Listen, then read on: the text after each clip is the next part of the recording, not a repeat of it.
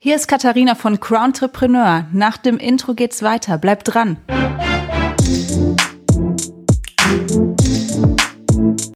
Ja, herzlich willkommen zum Podcast für Persönlichkeitsentwicklung und Karriereplanung.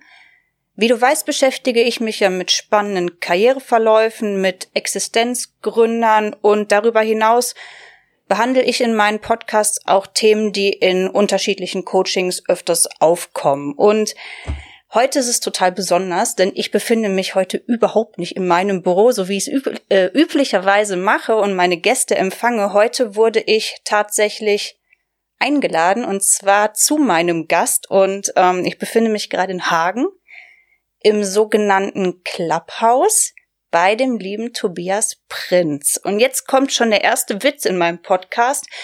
Der Podcast heißt, heißt ja Crowntrepreneur, also Krone, und dazu passt natürlich der Nachname von meinem lieben Gast, Tobias Prinz, obwohl er keine Krone trägt. So. Und ähm, ja, Tobias, cool, dass ich hier sein kann. Ich freue mich total. Und ja, stell dich vor, damit meine Zuhörer und Zuhörerinnen dich kennenlernen. Ja, erstmal danke für die Einladung und äh, vor allen Dingen äh, danke, dass du meiner Einladung quasi gefolgt bist. Also ich freue mich sehr, dass du quasi hier bist. Hat es mir auch wieder in der Organisation mit Family und so ein bisschen einfacher gemacht. Ähm, wie du gerade schon gesagt hast, mein Name ist Tobias Prinz. Ähm, unsere Wege haben sich ja quasi geschnitten bei der Arbeit, wenn wir zusammen den gleichen Arbeitgeber genau, gehabt. Ja. Ich bin noch da, äh, du, du nicht mehr, das wissen wahrscheinlich auch alle deine Hörerinnen und Hörer. ähm, ähm, ich bin immer noch da. Ich habe äh, so ein ja, klassische Karriere hingelegt Richtung ähm, Ausbildung gemacht im kaufmännischen Bereich. Dann halt nachher noch irgendwie gesagt, okay, das kann jetzt irgendwie nicht alles gewesen sein. Ähm, man lernt nie aus, entweder jetzt oder gar nicht mehr. Dann habe ich noch ein Studium gemacht mit Richtung BWL, Marketing, Vertrieb. Und ähm, ja, um jetzt nicht zu viel vorwegzunehmen, komme aus einer Family, wo irgendwie alle selbstständig waren, ihr Leben lang. Papa, Mama hatte das vielleicht so ein bisschen auch vielleicht in mir. Arbeite jetzt selber auch mit Existenzgründern bei uns in der SIAK und äh, bin im Nebenerwerb selber selbstständig. Dankeschön. Das ist ja schon eine Riesenreihe an Informationen gewesen. Und ich glaube, die Zuhörer und die Zuhörerinnen sind jetzt schon total ähm, mitten im Thema drin, weil du hast schon ein Stichwort genannt, das ist total entscheidend und da wäre ich jetzt drauf ähm, ja, gezielt eingegangen, und zwar Existenzgründung. Jetzt bist du bei unserem ursprünglichen Arbeitgeber, können wir den nennen? Den können wir äh, nennen. Ich glaube, ja, doch, den ich können mein, wir nennen. Spätestens, wenn man uns googelt, weiß man sowieso. Ich wollte gerade sagen, komm Ähm, ich doch vorbei. Ja, komm, wir waren, oder ich war zumindest bis ähm, 2019 bei der IHK beschäftigt. Du bist es immer noch und inzwischen im Bereich Existenzgründungsberatung. Und ähm, ja, wer meinen Podcast verfolgt, der bekommt mit, dass ich mich total äh, für Existenzgründungen ja, interessiere, dass mich das total begeistert und ähm, dass ich die Exist äh, Existenzgründer auch in den einzelnen Coachings begleite und gucke, erstmal ähm, eignen die sich für eine Existenzgründung und wie geht es weiter. Also ich bin da auch genauso begeistert wie die selbst oder manchmal sogar begeisterter als sie. Und ähm, ja, das hast du gerade gesagt, du bist noch in der Festanstellung, aber teilweise auch selbstständig. Ähm, kannst du es mal kurz erklären, wie sich das bei dir oder wie sich so ein Tag bei dir gestaltet? Ja, also so, ein- ich bin auch Vollzeit ne, bei der IAK, also bei der SIAK angestellt, habe vorher, ich glaube zu der Zeit, wo du bei uns warst, war ich ja noch nicht in der Existenzgründung, da war ich Genau, bei uns ja. so im Bereich international, da geht es so um Export und Import von Ware. Und ähm, dann habe ich mir immer die Frage gedacht, so okay, das Wissen aus Export, Import von Ware ist halt mega cool, aber ähm, Existenzgründung ist immer so eine Abteilung bei uns gewesen oder Wirtschaftsförderung, die mich interessiert hat. Und dann wollte ich da reinschnuppern, hatte die Chance da reinzukommen und äh, darf jetzt beides an Wissen nehmen, in einen Topf packen und unsere Existenzgründer dann auch ein bisschen dahingehend dann halt quasi beraten.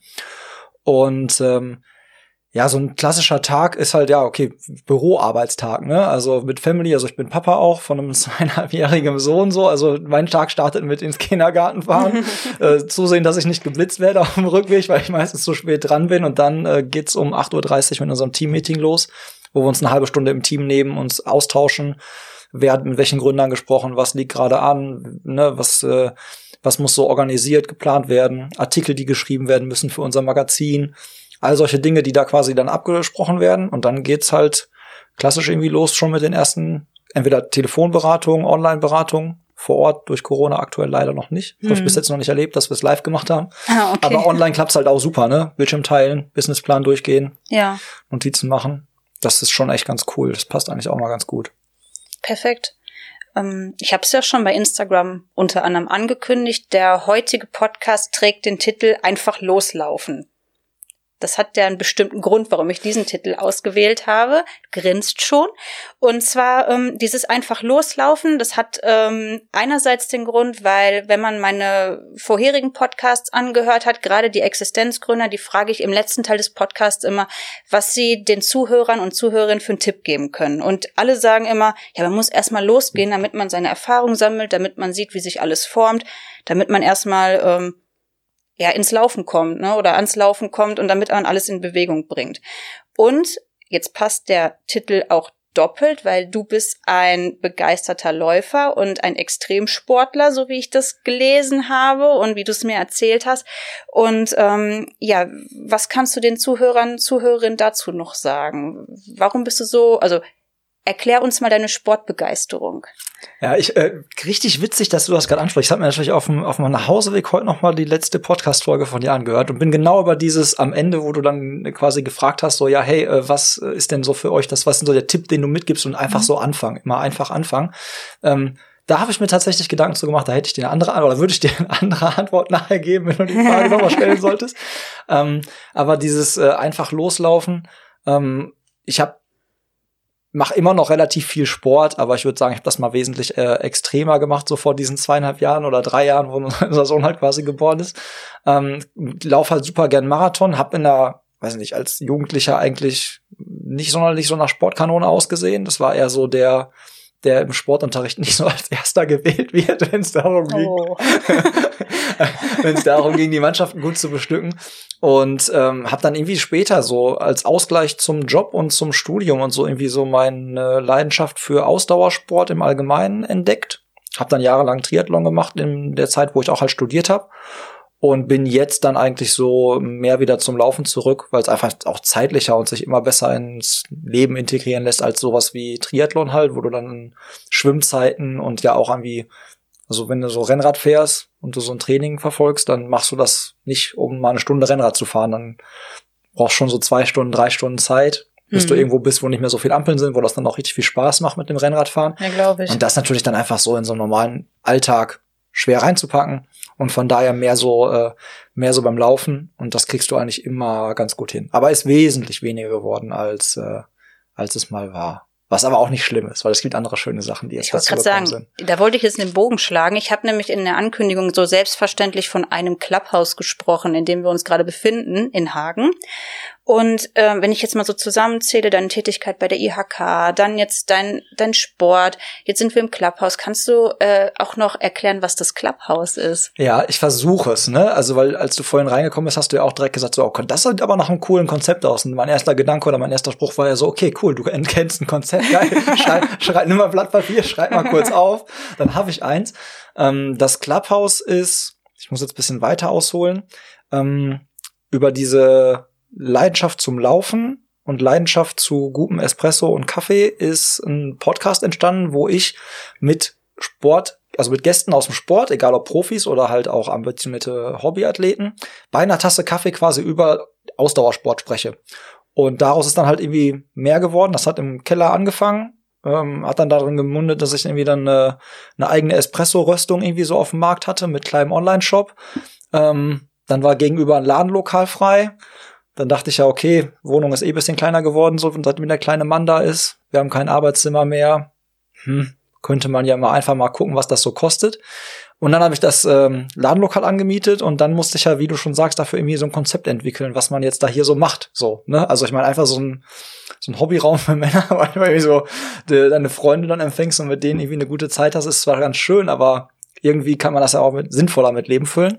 Und dann haben wir jetzt hier quasi so ein, ja, Pacepresso Clubhouse äh, geschaffen, wo die Hörerinnen und Hörer meines Podcasts und alle quasi so aus der Laufsportszene hier aus der Region einen Anlaufpunkt haben, ein Wohnzimmer haben, wo sie zusammenkommen können, wo sie dann einen guten Kaffee kriegen, ähm, sich austauschen, vielleicht neue Trainingspartner kennenlernen und äh, zusammen dann irgendwie auch so ein bisschen so die Gegend erkunden. Also wir haben unterschiedliche Lauf-Radstrecken, die du hier mit einem QR-Code in der Wand einscannst, hast du die auf dem Handy, schickst die an deine Garmin, an deine Sportuhr, die haben meistens Navigation drauf.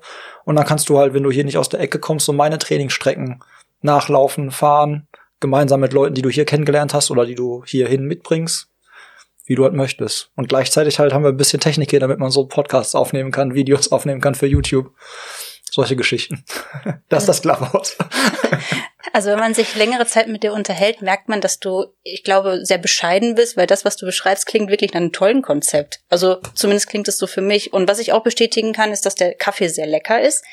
Das Denn ähm, ja, also hast du mir auch gerade so einen schönen Cappuccino gemacht mit so einer tollen Blume da drauf. Ich habe mir Mühe gegeben. Ja, also ich habe es ja auch schon mal besser hingekriegt, aber es sieht nicht mehr so aus wie Bleigießen. Am Anfang war das sehr viel Bleigießen und dann mit sehr viel Kaffee trinken kommt dann auch da ein bisschen mehr Expertise ins Spiel. Ja, nee, wirklich toll.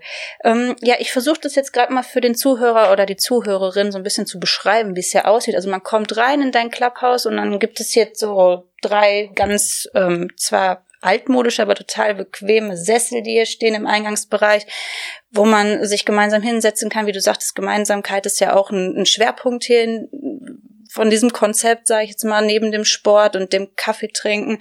Und ähm, dann habt ihr hier auch ähm, Merchandise-Produkte, habt ihr eine gesamte Wand hier oder eine ganze Wand mit, mit Pullovern und mit T-Shirts. Also man merkt, du machst unglaublich viel. Und yes. wenn ich jetzt so mal jetzt diesen Sprung zurückwage zu meinen Existenzgründern, ich, ich habe die jetzt gerade mal im Fokus, weil die natürlich auch immer vor ihren Vorhaben fragen, was mache ich jetzt als erstes oder was ist der erste Schritt? Gehe ich los oder plane ich erstmal total in die Breite und gehe dadurch gar nicht los? Also ist ja immer so die Frage, ist auch jeder ein anderer Typ für, ähm, dieses einfach loslaufen. Ähm, was muss man da für Gedanken über Bord werfen, damit das funktioniert? Also das erste, erste Ding, als wir jetzt, also das jetzt hier, dieses Clubhaus, diesen Raum anzumieten, das heißt natürlich Fixkosten so. Ne? Das heißt natürlich also, ähm, dann male ich mir, also ich bin so losgelaufen, erst was ich meiner Frau gesagt habe, du, ähm, ich würde das gern machen. Klingt vielleicht bescheuert und ich habe auch noch nicht so den Riesenplan, was ich dann mit dem Raum machen wollen würde, aber klar ist halt irgendwie, der Keller wird zu klein. Und wenn ich so einen Raum habe, Ideen habe ich eh immer meistens genug ich werde den schon irgendwie mit Leben füllen. Und es wird dann halt so ein Konzept, was in sich wächst. Ne? Also wir probieren was aus, funktioniert, bleibt, funktioniert's mhm. nicht, denken wir einfach weiter. Den riesen Vorteil, den ich habe, ist halt, dass ich hieraus nicht leben muss. Also ich habe immer diese gewisse Grundsicherheit. Ich kann das alles einfach machen, weil ich da Spaß dran habe. So, ich bin nicht gezwungen, damit jetzt äh, meinen Lebensunterhalt oder äh, für meine Frau und meinen Sohn zu sorgen. So, das ist für mich persönlich ein riesen, äh, ein riesen Vorteil, weil ich dann einfach frei sein kann. Also ich kann alles das, was ich hier mache, auch in Podcast-Folgen oder so, ich rede mit den Leuten, mit denen ich reden möchte. Ich pack mir die Themen raus, an denen ich Spaß habe. Und ähm, auch so Merchandise-Sachen. Ich hole mir dann so, äh, ich nehme dann so Sachen auf, halt so wie so ein To-Go-Becher oder irgendwie so Sachen, wo ich denke, so, okay, das fände ich jetzt cool. Oder ein Radtrikot. Ich wollte ein cooles Radtrikot designen. Habe ich ein Radtrikot äh, gestaltet irgendwie, habe eine Firma ausfindig gemacht, habe das in Europa produzieren lassen habe mir davon verschiedene Größen welche bestellt und habe halt Glück gehabt, dass halt so wie der Kaffee halt einigen Leuten halt schmeckt, die Röstung, die wir halt quasi dann so nach unserem Rezept rösten lassen, dass halt auch so Sachen wie das Trikot oder halt andere Sachen dann bei den Leuten so ankommen. Also schon einfach dieses Machen und Ausprobieren. Aber ich bin schon so der Typ, der denkt so, okay, was soll am schlimmsten, was soll als Worst-Case-Szenario passieren? So. Hm. Worst-Case-Szenario ist, ich bezahle die Miete jetzt irgendwie jeden Monat aus eigener Tasche und äh, habe dafür einen, einen Hobbyraum und einen Parkplatz vor der Tür. wir haben auch noch einen Stellplatz vor der Tür und wir wohnen im Wohngebiet, wo echt Parken ein bisschen tricky ist. Also ja, habe ich gerade selber gemerkt. Genau, hast du selber gemerkt, genau. Und es ist einfach, was ist Worst Case? Ne? Also Worst Case ist halt so, ich hänge das nach einem Jahr wieder an den Nagel und äh, ziehe wieder zurück in den Keller. Best Case ist, es entwickelt sich so, wie es jetzt gerade ist und ähm, wir kriegen mega die geile Resonanz. Wir ähm, stoßen irgendwie noch bei anderen ähm, Firmen irgendwie so auf Interesse, die dann sagen, ey, habt ihr noch Lagerfläche frei so? Wir bräuchten irgendwie ein Lager oder ein Fotostudio oder können wir nicht unsere Klamotten auch hier bei euch aufhängen und dann mal irgendwie so Pop-Up-Store-mäßig so das Clubhouse quasi in Beschlag nehmen und selber hier irgendwie unsere Sachen anbieten. Und so haben wir das Clubhouse jetzt auf verschiedene Säulen gestellt. Ne? Also wir sind insgesamt vier Leute, die es nutzen, vier Mieter quasi. Das heißt, mhm. die Miete verteilt sich auf vier Leute. Alle machen das nebenberuflich. Wir teilen uns einen Google-Kalender, jeder trägt sich ein, wann er, wann er den Laden braucht und ob halt auch noch wer anders da sein darf. Und dann ist das Ding halt super effizient genutzt und für alle ist es eine Win-Win-Situation. Ja, klingt auf jeden Fall so. Und schon wieder irgendwie so ein Konzept dahinter. Ja, aber das war wirklich Zufall, ne? Also mit den einen Jungs habe ich einen Podcast aufgenommen und dann war so, ja, boah, eigentlich ist der Laden halt voll geil. Wir brauchen eigentlich auch irgendwie Lagerfläche Ich sag, wie viel brauchst du denn? Ja, so, pff, so ein, so eine Regalwand, irgendwie so vier, fünf Meter lang. Ich sag, komm mit, guck das mal an. Reicht das? So, kommt er damit klar? Ja, das ist schon eigentlich ganz cool. Und dann haben wir halt gesagt, okay, dann räume ich das Lager, kriegt ihr den Platz, so. Mhm. Und dann hat sich halt eins ineinander gefügt. Manchmal ist halt auch einfach zur richtigen Zeit die richtige Idee, das richtige Konzept, ne? Also mhm. ist ja halt auch oft so, ne? Ja. Ähm, jetzt hast du gerade gesagt, wenn, also du probierst grundsätzlich aus und wenn es klappt, ist gut und wenn nicht, werfe ich es auch über Bord. Also man muss auch den Mut haben, dann halt zu sagen, okay, war eine, hat, ist nicht angekommen, hat nicht funktioniert. Ne? Also als Beispiel, ähm, wir haben den Podcast ganz am Anfang so aufgenommen, dass man den beim Laufen hören konnte. Das kann man jetzt immer noch, aber wir haben so eine Trainingseinheit der Woche in den Lauf in den Podcast mit eingebaut. Also am Anfang so, du, wenn du laufen gehst draußen, so machst du dich erstmal warm, so zehn Minuten ein bisschen Warm-up. Und da haben wir das Trainings, äh, das Training der Woche quasi vorgestellt. Und dann haben wir mit so akustischen Signalen gearbeitet, dass du so ein Signalton hattest, wenn so Intervalle sind, jetzt läufst du schnell und jetzt ist wieder Ende und dann läufst du wieder schnell, dann ist wieder Ende, dass du so Intervalle hattest, ne? Das war halt eigentlich voll das coole Konzept, war super anspruchsvoll zu schneiden im Podcast, diese ganzen akustischen Signale da reinzubauen. Und es war dann halt immer so gemacht, ich sag jetzt mal, du läufst jetzt zwei Minuten schnell, wieder eine Minute Pause, zwei Minuten schnell, eine Minute Pause. Problem ist nur, wenn du halt Hörer hast, die auf einmal den Podcast bei 1,5-facher Geschwindigkeit hören, dann passt das halt alles nicht mehr, weißt du? Und das waren so Sachen, wo ich gedacht habe, okay, ist halt super aufwendig. Wie viele Leute haben wirklich einen Benefit oder Mehrwert daraus? Jetzt lässt du es mal zwei Folgen raus und du guckst mal, ob irgendeiner sagt, ey, ich will, ich vermisse meine Einheit der Woche. Mhm. Hat keiner gemacht. Dann halt kurz bei Instagram nachgefragt, so, ey Leute, vermisst das irgendeiner? Ja. Nö. Ja, okay. Dann okay. lasse ich es weg, so, dann spare ich mir die Arbeit. Und ähm, das meine ich halt solche Sachen, ne? Oder wenn wir jetzt hier Veranstaltungsformate fürs Clubhaus ähm, installieren. Wir hatten zum Beispiel so ein Monday Mood, haben wir es genannt. So ein äh, Montags ist ja irgendwie kaum was los. Die Pizzerien haben zu. es ist Montags ist irgendwie so ein toter Tag. Und wir haben halt gesagt, wir machen montags um, weiß ich nicht, äh, 19 Uhr, glaube ich, machen wir, machen wir auf für so zwei Stunden bis 21 Uhr. Wer Bock hat, äh, auf dem Feierabend Kaffee vorbeizukommen, kommt halt vorbei wir sind eh hier. Ähm, ich muss manchmal Podcast nachbearbeiten. Ich mache ja auch bisschen Video bei YouTube. Die Sachen müssen geschnitten, vertont werden. Wenn einer kommt, ist cool. Wenn nicht, nutze ich die Zeit halt dafür. Und äh, das war, es wurde eigentlich echt super gut angenommen. Die Leute sind wirklich gekommen, weil ich habe so gedacht, okay, zwei Stunden ist eigentlich super. Der Montag und dann zwei Stunden ist irgendwie eine doofe Zeit. Und jetzt haben wir es halt trotzdem anders halt gemacht. Ne? Jetzt machen wir samstags halt auf. So, mhm. jeden ersten Samstag im Monat so. Und dann halt aber für vier Stunden.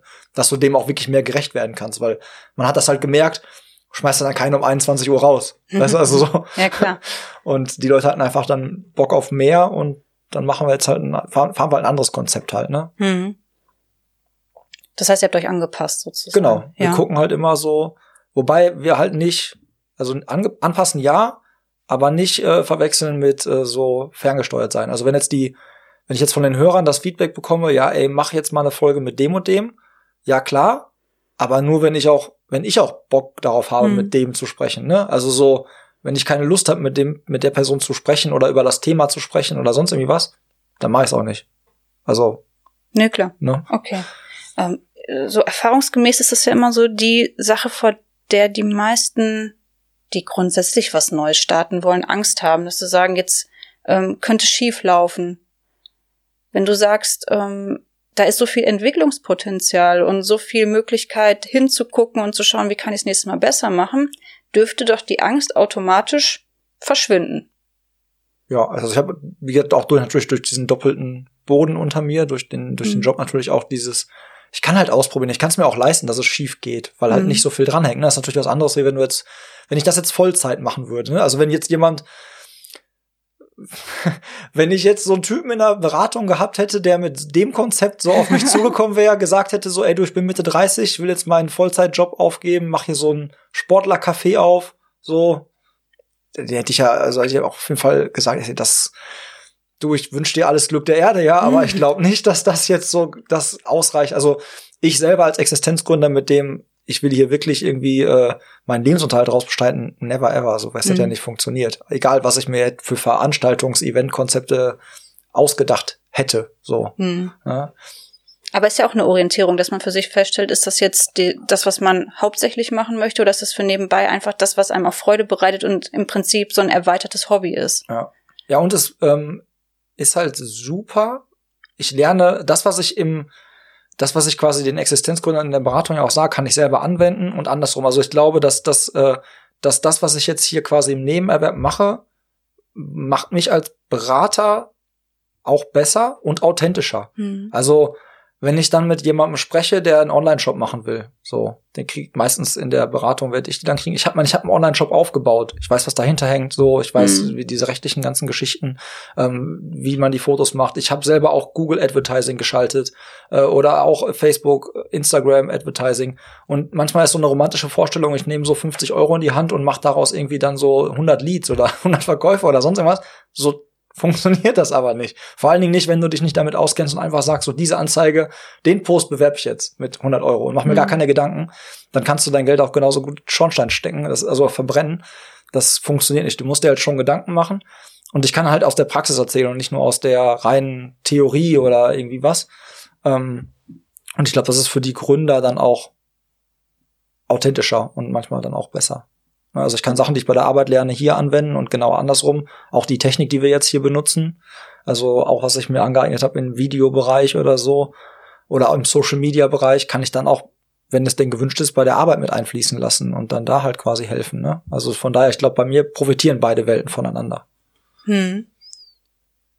Jetzt hast du es gerade schon so ein bisschen anklingen lassen. Du gibst den Existenzgründern Tipps, logischerweise, wie sie ihr Business starten können. Ob sie ihr Business starten können, ist ja auch immer die Frage. Ich meine, auch wenn man hinter sagt, ist nichts, ist ja auch eine Orientierung. Was ist das, was du den Existenzgründern und Gründerinnen am häufigsten sagst? Boah, ist ganz schwer, ne? Am häufigsten.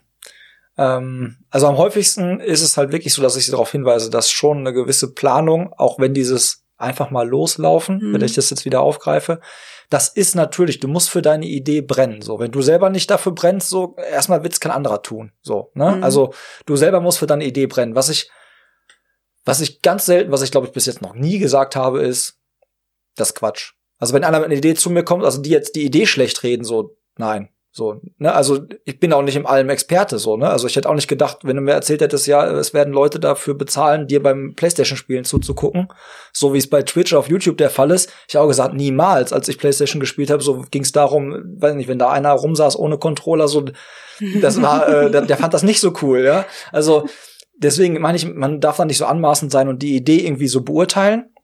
Ich kann Feedback geben. Ich kann auch Feedback zu den Planzahlen geben oder zu dem Textteil eines Businessplans oder zu dem, was halt gerade zu dem Zeitpunkt da ist, wo er zu uns kommt oder sie zu uns kommt. Ähm, aber derjenige muss brennen und die muss schon bewusst sein, das ist halt ein Marathon meistens, kein Sprint, so eine Existenzgründung. Das, da braucht man auch einen langen Atem, Ausdauer, man wird fallen, man muss selber sich wieder aufrichten und man muss halt auch durchaus auch bereit sein, so eine gewisse Planung halt zu machen. Ne? Also ich krieg's immer wieder mit. Ich weiß nicht, wie es bei dir so in der, also Businessplan halte ich für extrem wichtig. Wie ausführlich der jetzt dann ist und ob der jetzt 30 Seiten haben muss oder ob auch 10 gute Seiten reichen, sei jetzt mal dahingestellt. Aber dass man sich Gedanken macht und mit seiner Gründung auseinandersetzt, egal ob man das machen muss, wenn man Fremdkapital haben will oder ob man das nur für sich selber macht, ich würde es jedem empfehlen. So, das ist auf jeden Fall eine Empfehlung, die ich immer ausspreche. Hm. Bei manchen äh, kommt das an, die Empfehlung. Manche machen es auch ohne und es kann auch funktionieren ohne. Aber ich glaube, besser ist es, wenn man sich so ein paar Gedanken macht. Erstmal danke für deine Rückfrage. Also erstmal darauf äh, wollte ich kurz eingehen. Und zwar, ähm, ich glaube, dass die wenigsten das auf dem Schirm haben, wenn sie sich selbstständig machen, dass sie einen Businessplan brauchen. Die hören das zwar, aber ich glaube, im gleichen Moment wird es auch direkt wieder verdrängt nicht. Es, es, es bleibt irgendwie immer nur so im Hinterkopf. Das ist so eine Hausaufgabe, auf die du keinen Bock hast. Genau, das schiebt man. Also so zumindest ist so mein Gefühl. Und ähm, ich glaube, dass diese Bedeutung vom Businessplan, also ich habe das Gefühl, das ist was, was das hält mich auf und das hält mich auf vom ich gehe los und dann formt sich was, deswegen schiebe ich's. Also diesen Sinn dahinter, diese Bedeutung, die hat man erstmal gar nicht so klar vor Augen. Und wenn man dann einmal anfängt, auch da einmal loslaufen, ne, ähm, dann formt sich das ja auch und äh, ich weiß nicht, ich sag das den Existenzgründer, ich kann da für mich sprechen, den, den ändert man ja auch fast täglich, gedanklich zumindest ab und sagt sich, ah, okay, jetzt habe ich hier vielleicht andere Kosten und man guckt ja auch zu Anfang nur in die Glaskugel. Das ist ja auch immer das, gerade beim Zahlenteil, dass man sagt, ja, ich vermute das und ist natürlich immer nur eine Annahme. Und ähm, wie es dann in der Realität wird, im besten Fall, ähm, ja, wie soll ich das sagen, ähm, Besten wird Fall das besser, Ergebnis ne? besser als der Businessplan ursprünglich ähm, das so aussagt und ähm, trotzdem da auch realistisch zu bleiben, ja, also sich damit zu äh, also in die Konfrontation zu gehen damit. Ich glaube, das ist erstmal das, also die größte Hürde, da gebe ich dir vollkommen recht. Und dass man nicht unbedingt einen Businessplan braucht, das äh, wäre das zweite, worauf ich eingehen wollte. Also ich hatte auch schon Existenzgründer bei uns im Büro, der hat mit einer Schubkarre und 100 Euro angefangen. Der hat gesagt, ich mache, äh, ich will irgendwie ein Bauunternehmen irgendwie gründen, hat es auch geschafft und ist inzwischen auch erfolgreich. Also ist auch immer die Frage, was man rausmacht. Das sage ich sowieso immer. Trotzdem ähm, als Tipp, auch so ganz professionell gesprochen, ist es wichtig, einen Businessplan für sich zu erstellen. Gebe ich dir Ja. natürlich vollkommen recht. Ja, dieser Blick in die Glaskugel, das ist ja auch immer was, was wir hören so, ne? Und das ist natürlich auch schwierig, aber man kann das Pferd ja auch von hinten aufzäumen. So. Also man kann ja auch gucken, was habe ich für einen Fixkostenapparat so?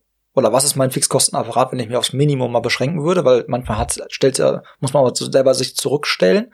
So, dann weiß ich, okay, das muss ich an Geld verdienen, damit ich persönlich über die Runden komme und auch happy bin. So, ne? Wenn man Mhm. sich einschränkt, ist man ja auch immer vielleicht unhappy, wenn man sich zu lange einschränkt und beschränkt. Und so. Klar, total. Und dann weißt du ja, okay, das ist mein Fixkostenapparat so. Dann weißt du, okay, so viel Geld muss ich erwirtschaften. Und dann kannst du ja natürlich auch gucken, okay, wie viele Kunden, wenn ihr jetzt, nehmen wir das Beispiel Clubhaus, das wäre ein Café so und wir hätten acht Stunden am Tag auf, so und ich weiß, was ich hier für Fixkosten habe und was ich als Unternehmerlohn brauche, dann kann ich ja relativ schnell ausrechnen, wie viel Espressi, Cappuccino oder keine Ahnung was muss ich am Tag verkaufen, damit das funktioniert. Dann muss ich überlegen, okay, wie viele Sitzplätze habe ich hier? Okay, shit, ich habe hier irgendwie nur sechs Sitzplätze, muss Mhm. aber irgendwie, was weiß ich, wie viel Kaffee verkaufen, dann muss ich anscheinend viel Kaffee to go verkaufen Mhm. oder zusehen, dass die Leute nach zehn Minuten abhauen. Also darüber kriegst du ja auch ein Gefühl dafür, wie realistisch ist meine Idee überhaupt oder wie ausgereift ist die oder an welchen Stellschrauben muss ich drehen? Muss ich die Kosten runterschrauben? Brauche ich eine andere Location mit mehr Sitzplätzen? Was auch immer, ne? Also wie greife ich das dann quasi an? So wie du es beschreibst, das hat ja schon total viel mit unternehmerischem Denken zu tun. Das heißt, ich überlege, wie viel will ich irgendwann verdienen und was muss ich dafür tun, statt ich lasse es auf mich zukommen und irgendwie vor sich hin plätschern und dann gucke ich am Ende, bin ich mit dem Ergebnis zufrieden und wenn nicht, ja, dann ähm, war es irgendwie ein blöder Versuch oder wie auch immer. Das heißt auch im Endeffekt, wie bei allem, ich glaube, das sage ich in jedem Podcast, man hat es selbst in der Hand, es ist immer das, was man rausmacht, habe ich ja gerade schon gesagt. Und an der Stelle auch, wenn du eine realistische Planung machst und überlegst, okay, du hast hier sechs Plätze, du willst, was weiß ich, was für einen Umsatz am Tag erreichen und das ist nicht realistisch, dann musst du dir irgendwas anderes einfallen lassen. Aber dann ist es wie der Businessplan, du planst es im Vorfeld, um zu schauen, komme ich da an? Und wenn ich da ankommen will, was muss ich vielleicht anders machen? Ja, genau. Ja, und ähm, ich finde, da schließt sich der Kreis, da kann man dann wieder sagen, man hat auch irgendwo, was Selbstständigkeit angeht, alles auch selbst in der Hand. Jetzt natürlich hat man jetzt so ein ganz großes Thema. Ich meine, es ist inzwischen bei allen mehr als präsent und sind auch alle mega genervt von, und zwar Corona. Ne, ähm, würdest du grundsätzlich sagen, ich meine, du hast jeden Tag mit Existenzgründern zu tun, dass Corona ein, ein Grund wäre, nicht zu gründen? Kommt halt krass auf die Geschäftsidee an, ne? Also so, ich sag jetzt mal, jetzt aktuell, wo wir beide uns unterhalten, so im Januar 2022, ist ja die Frage so, manche sehen halt schon das Licht am Ende des Tunnels. Weiß ich nicht. Also ich sag jetzt mal, eine Gastronomiegründung ähm, jetzt gerade oder halt auch noch vor irgendwie ein paar, ein paar Wochen, Monaten, ohne, also für ein Konzept rein stationär, ohne Lieferdienst, darauf ausgehend, dass halt die Leute zu dir in den Laden kommen, jetzt gerade gründen, hätte ich persönlich Bauchschmerzen mit, weil du, wenn du neu gründest, ja auch erstmal Schwierigkeiten hast, an diese ganzen Hilfen ranzukommen, weil du ja keine Planzahlen aus den letzten Jahren hast, die du dann nehmen kannst, so, ne? Das ist ein bisschen ja auch manchmal je nach schwierig. Ach, finanzielle Hilfen. Ja, ich dachte genau. Aushilfen, die bei dir tätig Nein, sind, nein, weil das ist auch nein, schwierig. ich meinte halt zum Beispiel, ja klar, das ist auch schwierig, aber ich meine jetzt so diese ganzen Überbrückungshilfen, Aufbauhilfen, Ja, die planen klar. ja immer darauf so, okay, du kriegst halt eine Prozent X vom Umsatz Mhm. aus dem Vorjahr, bist du Gründer, hast du den nicht, übernimmst du kein Geschäft, hast du auch keine Zahlen von dem Vorbesitzer, also ist schwierig, dann halt quasi an diese Hilfen zu kommen, das musst du halt mit einplanen. Sowas, glaube ich, da wäre ich jetzt skeptisch her. Wenn jetzt jemand sagt, hey, ich äh, habe jetzt letztens irgendwie ein cooles Gründungskonzept auch gesehen. Ähm, weiß nicht, ob du die, ob du die auch kennst. Ähm, habe ich jetzt im Kontakt gehabt für, für die Newcomer-Veranstaltung, die wir gerade planen. Ha, ich komme jetzt gerade nicht auf den Namen. Auf jeden Fall, das Konzept ist so, die beliefern dich, so wie du es von Flaschenpost kennst, nicht mit Getränken, sondern halt quasi mit Obst und Gemüse mhm. aus regionalem um äh, Anbau mhm. im Umkreis von 20 Kilometern innerhalb der nächsten 24 Stunden. Ja, mega cool. Also das heißt, die liefern dir quasi dein frisches Essen nach Hause. Du brauchst nicht in den Supermarkt gehen, wo du vielleicht viele Kontaktpersonen ja, ja. auch hast und so.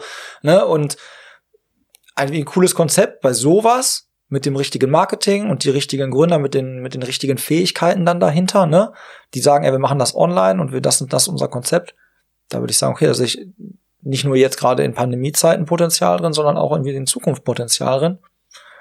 Und halt auch da, das Risiko ist da ja auch, muss man ja gucken, je nachdem, was die machen, muss man das auch mal abschätzen, aber da jetzt würde ich sagen, ist es relativ überschaubar.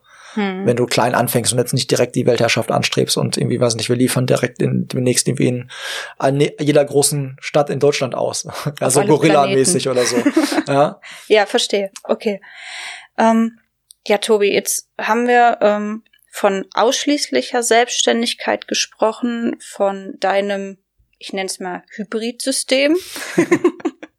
von deiner Hybrid-Selbstständigkeit, dass du sagst, ich bin ja, hauptberuflich bei der IHK und mache nebenbei alles, was ich möchte, weil ich es mir erlauben kann. Im Sinne von, ich habe ähm, so ein, so, ein, so ein Sicherheitsnetz, in das ich fallen kann, wenn irgendwie alle Stricke reißen sollten, was dir, so kommt es für mich rüber, was dir natürlich umso mehr Freiheit gibt, dich total auszutoben und dadurch, ähm, also ich bin davon überzeugt, wenn man angstfrei in eine Situation reingeht, strahlt man das auch nach außen aus und äh, alle denken sich, oh cool, das läuft. Also somit hast du da automatisch Erfolg, würde ich jetzt mal so pauschal sagen. Natürlich, du weißt es besser. Manchmal denkst du bestimmt auch, äh, hätte ich mal besser so rumgemacht. Aber sagst du ja auch ganz offen, dass du bereit bist, dann wieder neu anzuknüpfen und zu sagen, ich mach's besser, anders, wie auch immer. Ähm, das heißt, ähm, Selbstständigkeit ist gar nicht irgendwie so, so besonders toll, wenn man es ausschließlich macht, ist gar nicht besonders toll, wenn man es nebenbei macht. Es ist immer so, wie man es gerade möchte und wie jeder auch dafür irgendwie ähm, die Zeit hat oder auch dafür gemacht ist. Würdest du dem so zustimmen? Ja, ich hatte eingangs schon gesagt, dass ich aus einer Familie komme, wo, äh, also wo meine Eltern halt immer selbstständig waren. Ne? Du musst dir vorstellen, so mein Vater hat angefangen, so mit so einem ein Verkäufer, ein Kaufmann im Einzelhandel in so einem Modellbau, hat dann gesagt, so, nee, ich will irgendwie mein eigener Chef werden, hat sich irgendwie so ein, ja, so einen Wohnwagen gekauft und ist dann mit so einem Schmuckwagen, so Kunstschmuck irgendwie auf, früher noch halt, als die Grenzen gab, so Ostdeutschland, Westdeutschland halt rübergefahren und hat dann da Kunstschmuck auf irgendwelchen Märkten verkauft, hat sich dadurch dann so viel Geld angespart, dass er seinen ersten Laden aufgemacht hat, hat irgendwie mal noch einen Laden aufgemacht, ähm, war witzigerweise auch mal in diesem Ladenlokal schon mal Ach, Mieter so. Okay. Das ist halt so auch voll crazy halt irgendwie. Und hat immer so sein Ding da so gemacht. Und als ich halt dann quasi äh, Kind war, so Kindergartenalter, so für mich war halt, ich war im Kindergarten, der in der Nähe des Ladens war.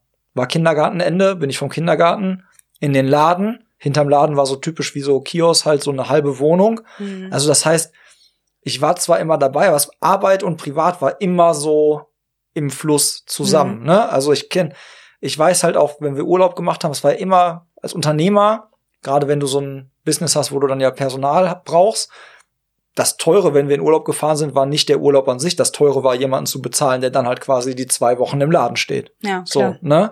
Und da hast du immer einen gewissen Druck. Du bist zeitlich ja noch mehr eingeschränkt, so. Also, weiß ich nicht. So, das war halt äh, abends dann 20 Uhr nach Hause kommen. Dann war ich halt als Kind teilweise schon pennen. So, sowas will ich jetzt für mich zum, nicht wollen. Ne? Also so, ich will, dass äh, ich, wenn ich Bock hab, gehe ich hier rüber und mache hier was. Mhm. Und wenn nicht, halt dann nicht. Also diese diese Sicherheit und diese Vereinbarkeit finde ich extrem wichtig. Also ich glaube, für mich wäre dieses Vollzeit-Ding nichts.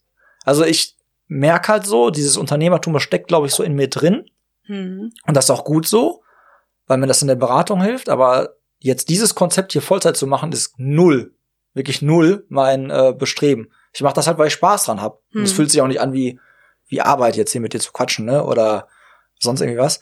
Ich mache das aber, weil ich Spaß dran habe und äh, habe halt diesen Luxus, dass ich es halt ähm, nicht machen muss und dass, wenn es nicht läuft, ich es einfach äh, sein lasse. Ja? Also es ist mehr so ein bisschen ausgedehnteres Hobby vielleicht. Ja.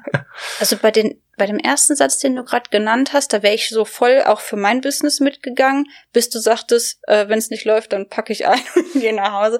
Das sage ich für mich nicht. Also ähm, ich für mich ist das ganz wichtig zu sagen, ich mache das in also Vollzeit. Ich kann mir gar nichts anderes vorstellen, weil es halt einfach auch so viel Zeit in Anspruch nimmt. Also das das das das füllt bei mir. Ich würde kein Ende finden. Also ich kenne mich. Okay. Also ich kenne mich. Ich weiß, wie ich wäre, wenn ich was Vollzeit machen würde. Und sowas fühlt sich für mich dann oft, also auch, auch arbeiten, wenn wir Projekte haben, fühlt sich für mich nicht wie Arbeit an. Also dann gucke ich auf die Uhr und denke so, krass. Schon rum. So, ne? Ja.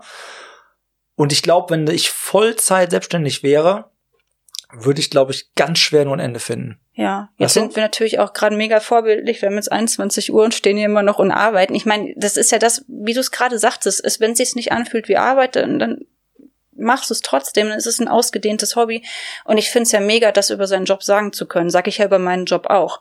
Klar gibt es Phasen, das ist anstrengend, klar ist es Moment, äh, Momente, da denkst du so, kriegst du auf die Knie, wie auch immer, aber dann geht's wieder bergauf und das gehört dazu. Also nicht jeden Moment musst du auch, glaube ich, gar nicht gut finden. Aber was ich witz, witzig finde, den Bezug zu deiner Ursprungsfamilie, weil äh, ich komme auch aus einer Familie, wo alle selbstständig sind und waren. Also meine Eltern sind Gärtner und ähm, es hört sich jetzt an, ja klar, Gärtner arbeiten tagsüber, aber auch an Heiligabend, an Valentinstag, an Muttertag, also auch an den Wochenenden. Und da bekommt man schon ein Gefühl dafür, wie es ist, ähm, erstmal Dienstleister zu sein, ähm, völlige Kundenorientierung, auch über das normale Maß hinaus arbeiten, bevor man morgens zur Arbeit geht, zum Großmarkt zu fahren. Gerade verderbliche Ware ist natürlich auch immer so ein Riesenrisiko zu schauen, ähm, verkaufe ich den Kram auch, den ich morgens kaufe, wie auch immer. Also das soll auch gar nicht jetzt so negativ klingen. Aber einerseits kann man sich davon viel abgucken, indem man sagt, ja, ähm, ich weiß, wie es ist, für sich selbst zu sorgen und äh, zu arbeiten und auch ähm, wie ich das gerade schon sagte, über das normale Maß hinaus. Auf der anderen Seite aber auch die Grenze zu ziehen zwischen, wo ist privat, wo ist Beruf. Und ich glaube, dadurch habe ich das ähm, gelernt zu sagen, ich ähm, arbeite nicht an den Wochenenden. Jetzt habe ich aber auch keinen Einzelhandel, wo ich dann wirklich dann hinter Theke stehen muss, wie auch immer, sondern ich kann mir das aussuchen oder ich kann mich selber stoppen, weil ich auch weiß, wie es anders ist. Mhm. Siehst du genauso wahrscheinlich, ne? Ja, aber wieder, ich glaube, wenn ich diesen wenn ich so da unterwegs wäre, oder wenn ich jetzt zum Beispiel so in diesen, so dein Business machen würde, ich glaube, ich würde echt so, oder wirst du, bist du ja wahrscheinlich auch so. Ein Feierabend, du guckst ja auch nicht auf die Uhr und sagst jetzt irgendwie meine 40 Stunden rum oder ich weiß nicht, wenn du wenn es gerade läuft, du bist gerade so im Flow, hast gerade so Ideen, dann machst du halt so lange, wie es halt dauert. Ja? Oder so, ja, ne? Oder so vom Gefühl schon, aber ich habe mir inzwischen angewöhnt, dass ich das, was ich meinen Existenzgründern sage, dass ich das auch selber versuche einzuhalten. Ist nicht immer einfach, gebe ich zu, aber ähm, ja, also erstmal möchte ich da keinen Quatsch erzählen und zweitens möchte ich natürlich auch mal Freizeit haben und ich glaube, ähm, im weiteren Verlauf der Existenzgründung, ich bin jetzt seit drei Jahren selbstständig, fängt man ja auch an zu skalieren. Und dann kannst du gucken, ähm, was soll dein Ziel sein? Möchtest du nachmittags frei? Möchtest du am Wochenende frei haben? Und dann schaust du auch, genauso wie du das sagst hier, schaffe ich das mit dem Umsatz, wenn ich nur drei Stühle hier stehen habe? Angenommen, schaffe ich das auch, dass ich mir einfach die Zeit so freiräume, wie ich es möchte? Und wie würde es funktionieren, wenn, oder wie kann es funktionieren? Was muss ich dafür tun? Sonst könnte ja keiner arbeiten mit Hobbys, Familie, sonst was vereinen. Also ist ja einfach so. Ja.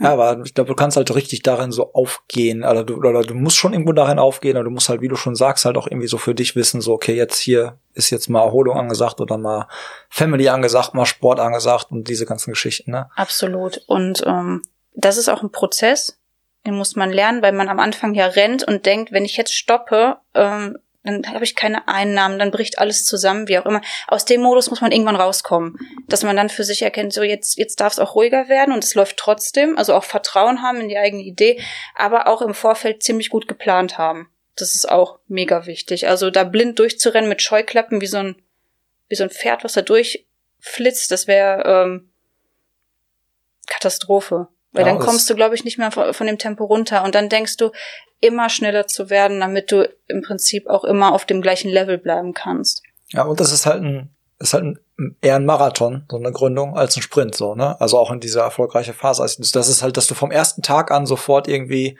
sich alles selber trägt und irgendwie alles super läuft und ist in den, mag es geben, aber ähm, in den seltensten Fällen würde ich behaupten, Ich du musst schon so eine Ausnahme, Anlauf, Anlaufphase haben und auch einen langen Atem haben. Ja. Finde ich aber auch für den gesamten Prozess sehr lehrreich, wenn man das in so einem Marathon macht, statt, alle erwarten ja immer, wenn man ins Coaching geht, dass man irgendwie so einen Riesensprung macht, man kommt aus dem Coaching raus und sofort ist man ein anderer Mensch, man ist erfolgreich, wie auch immer. Ich sage immer so Mini-Trippelschritte und das, das gleicht ja fast einem Marathon, dass man sagt so, ähm, sich Zeit lassen, sich selbst auch die Zeit geben, bereit sein, wenn man langsamer läuft, kann man auch rechts und links mehr mitnehmen, dann ist man nicht so, ich sag ja so, mit So Riesentempo. ne? So, genau, das auch. Ich denke, zuletzt ist es halt auch für die Gesundheit total schädlich, aber das ist ein anderes Thema. so, Tobi, jetzt nochmal zurück zu deiner Tätigkeit. Jetzt, jetzt angenommen, es kommen Existenzgründer in deine Beratung, was ja auch täglich der Fall ist. Ähm, nenn mal auch für den Zuhörer oder die Zuhörerin drei wertvolle Tipps. Jetzt angenommen, jetzt spreche ich die Zuhörer und Zuhörerinnen an. Also angenommen, ihr hört diesen Podcast jetzt und sagt, die beiden haben jetzt so viel von Selbstständigkeit berichtet und auch, ähm, jetzt habe ich auch für mich erkannt, Selbstständigkeit ist nicht nur ausschließlich, sondern auch nebenbei möglich und das macht sogar Spaß und Tobi hat sich sogar dafür entschieden, gleich vier unterschiedliche Sachen zu machen. Und ähm, also auch zu sehen, da ist alles möglich und mit so einer Sicherheit im Rücken vielleicht sogar noch einfacher. Ähm, was sind Tipps, die du dem ähm, Existenzgründern oder potenziellen Existenzgründern mitgeben kannst? Kommt da wieder auch sehr stark, also Tipps, auf, auf jeden Fall der erste Tipp wäre halt wirklich so eine vernünftige Planung zu machen. So Mhm. eine erste grobe Planung auf jeden Fall zu machen und sich da wirklich Gedanken zu machen. Ähm, ist übrigens auch super wichtig, sich mit der Finanzierung au- auseinanderzusetzen, weil, wenn man, wenn es um Förderprogramme oder sowas geht, sind viele Sachen ähm, nur vor Gründung quasi förderfähig. Also du musst halt quasi gucken, ne, manche Sachen, wenn man jetzt anfängt, man leiht sich Geld bei der Bank und man leiht sich beispielsweise zu, ihr leiht euch zu wenig Geld, warum auch immer, ne? Also ihr habt irgendwie eng kalkuliert, wolltet nicht so viel Kredit aufnehmen, habt das jetzt gemacht. Ähm, und dann braucht ihr, merkt ihr irgendwie so nach einem halben Jahr oder, oder ähm, weniger sogar nach drei Monaten, merkt ihr, okay, ich bräuchte jetzt doch nochmal einen Nachschub, liebe Bank. Dann wird dir höchstwahrscheinlich keine Bank nochmal Geld geben, weil die erstmal wissen wollen, so, ob ihr Geld, was sie dir schon gegeben haben, in guten Händen ist und läuft. Und ähm, deswegen ist halt auch wichtig, bei dieser Finanzplanung halt wirklich mit genug Kapital zu planen und vielleicht lieber einen Euro mehr aufzunehmen, sag ich mal, als einen vielleicht zu wenig und das zu, äh, zu eng zu nähen. Gerade jetzt bei Corona, wo man zum Beispiel auch ja nie weiß, wann sind wieder Öffnungen möglich, wann gibt's Lockerungen und so. Und äh, dann gibt's halt erst wieder von der Bank tendenziell Geld nach einem Jahr, wenn die ersten BWAs und so dann da sind, wenn die ersten Zahlen da sind, wenn die sehen, okay, der kann den Kredit bedienen und die Geschäftsidee wird wirklich angenommen und die Zahlen sprechen quasi für sich, der ist in Plan oder erfüllt sogar den Plan über. Also das ist halt auf jeden Fall wichtig, sich mit der Finanzierung auseinanderzusetzen und das im Vorfeld der Gründung, die Gründung vernünftig vorbereiten, ist definitiv auch so ein, so ein Tipp. Und ähm, ja, Netzwerken auch, ne? Ist halt auch unheimlich wichtig. Bei dem einen Wissen natürlich nochmal mehr als bei dem anderen, aber äh, in Austausch zu gehen, von anderen Gründern zu lernen, ähm, auch Tipps zuzulassen, ne? Also Mhm. auch eine Meinung neben seiner eigenen Meinung zuzulassen, ne? Ähm, man muss sich jetzt nicht runterziehen lassen, wenn, wenn zehn Leute sagen, ja, das ist eine total Schwachsinnsidee, so, mach das nicht, das funktioniert nicht. Äh, wenn mir einer sagen kann, warum funktioniert das nicht? Also, ne, also wenn einer nur schlecht redet, ich bin dann immer so ein Freund davon, dann sag mir doch mal, hast du eine Idee, wie man es besser machen kann, wenn Hm. du sagst irgendwie das und das ist irgendwie nicht so gut. Ähm, und von, auf die Leute dann durchaus eingehen und mit denen auch in Gespräch gehen und sich dann auch vielleicht mal den einen oder anderen Tipp irgendwie holen. Ja, also auch nicht keine, keine Scheu haben, mal jemanden um Rat zu fragen. Ja. Und der vierte Tipp ist äh, einfach loslaufen. Ne? Der vierte Tipp ist, der vierte Tipp ist einfach loslaufen und ähm, das war ja das, was ich, äh, was ich ja vorhin gesagt habe, wenn du mir die Frage stellen würdest.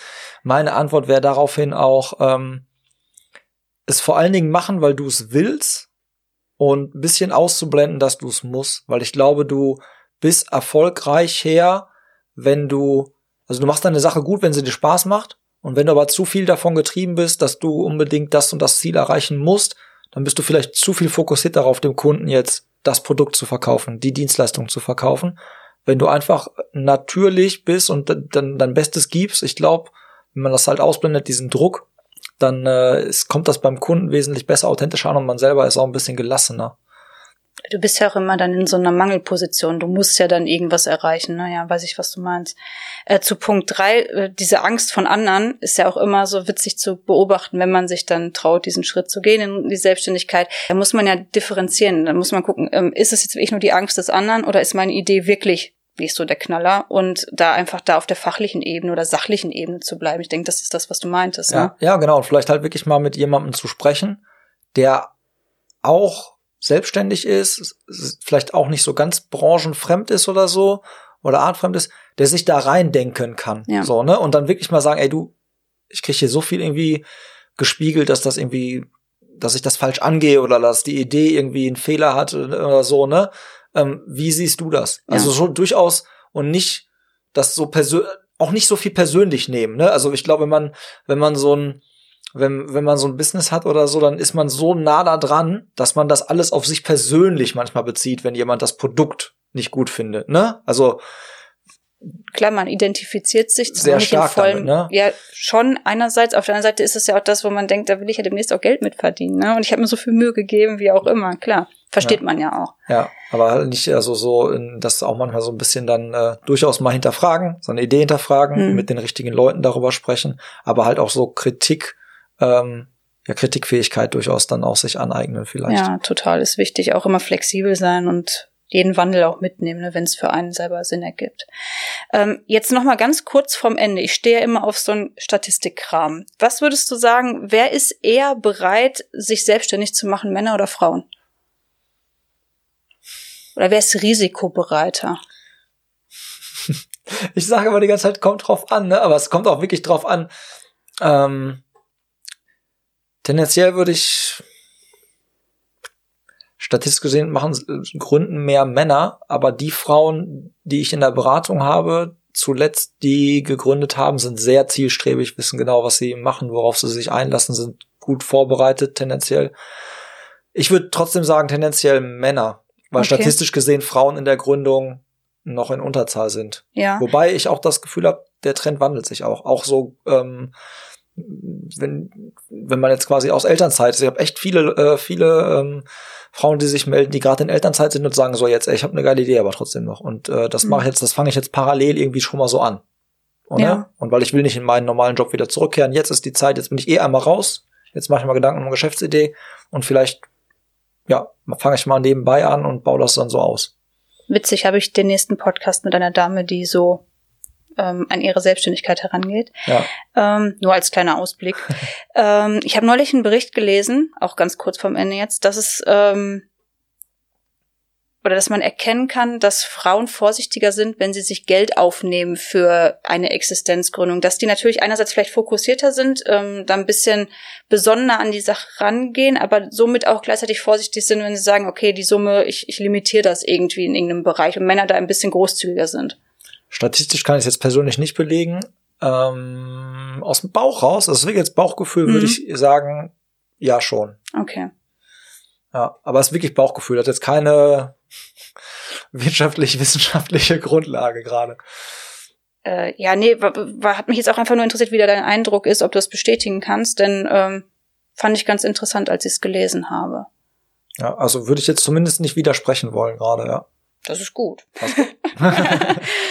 Okay, ja, dann sind wir am Ende des Podcasts angekommen. Ich danke dir für das interessante Gespräch. Du warst ein sehr netter und sehr, sehr ähm, ja, angenehmer Gesprächspartner und äh, es war eine tolle Atmosphäre hier in eurem Clubhouse. Ich fand das total cool oder ich finde es total toll, dass wir hier das gemeinsam aufnehmen konnten. Und ähm, jetzt nochmal für den Zuhörer und die Zuhörerin. Also wenn du dich angesprochen fühlst, wenn du für dich jetzt eine Orientierung gefunden hast, du stehst kurz vor einer Selbstständigkeit und sagst, ich ähm, habe eine super Idee. Ich möchte jetzt durchstarten. Hab jetzt verstanden, weil der Tipp heute auch einfach nicht mehr dabei war. Loslaufen ist jetzt die Grundvoraussetzung, das ist jetzt nicht mehr eine Option.